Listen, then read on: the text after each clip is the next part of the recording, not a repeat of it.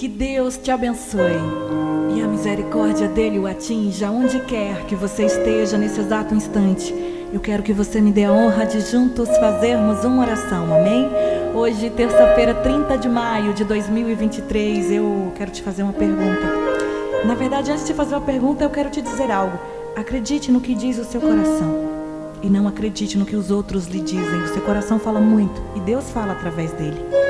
Pergunte a si mesmo antes de tomar qualquer decisão: você está vivendo em cima das suas expectativas ou você está vivendo em cima das expectativas das outras pessoas? As suas escolhas são suas escolhas ou são as escolhas de outras pessoas? Consegue entender a diferença de cada coisa?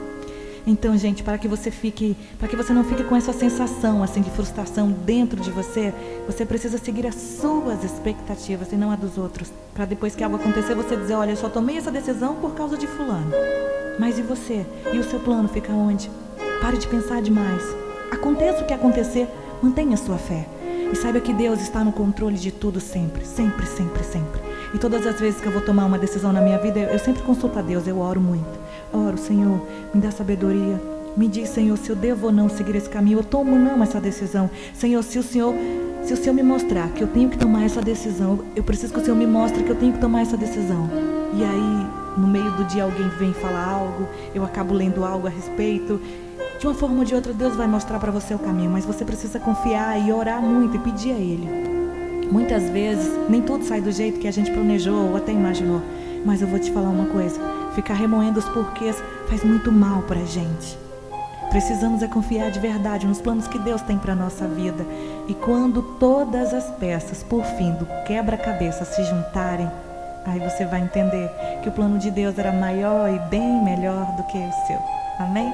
É assim que eu faço. Tem todos os dias eu tomo uma decisão diferente na minha vida. E a gente é responsável pelo nosso destino, através das nossas escolhas. Deus deu liberdade para a gente ter o poder de escolha. Então você tem que saber muito bem o que, que você quer da sua vida daqui para frente. Saiba escolher. Mas antes de tomar qualquer decisão, consulte aquele lá de cima, que ele está pronto para te responder e te dar a direção correta. Vamos orar o Salmo 23? Nesse, nesse início de semana, terça-feira, 30 de maio. Ora comigo de modo tremendo poderoso. O Senhor é o meu pastor faz repousar em passos verdejantes. Leva-me para junto das águas de descanso. Refrigera minha alma. Guia-me pelas veredas da justiça por amor do seu nome. Ainda que eu ande pelo vale da sombra da morte, não temerei mal algum, porque tu estás comigo. O teu bordão e o teu cajado me consolam. Prepara-nos uma mesa na presença dos meus inimigos.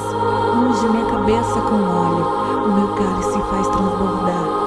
Bondade, misericórdia, certamente me seguirão todos os dias da minha vida e habitarei na casa do Senhor para todo sempre. Continue orando. Se você estiver em casa, abra portas e janelas.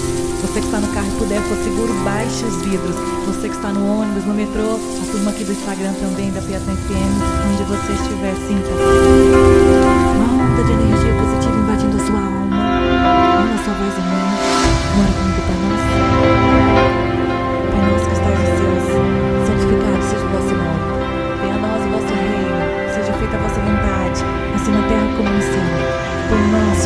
nosso de cada dia nos dá hoje. Perdoai as nossas ofensas, assim como nós perdoamos a quem nos tem ofendido. E não nos deixeis cair em tentação, mas livrai-nos do mal. Pois teu é o reino, o poder, a honra e a glória, hoje, amanhã e para todo sempre. Você diz amém. E você diz graças.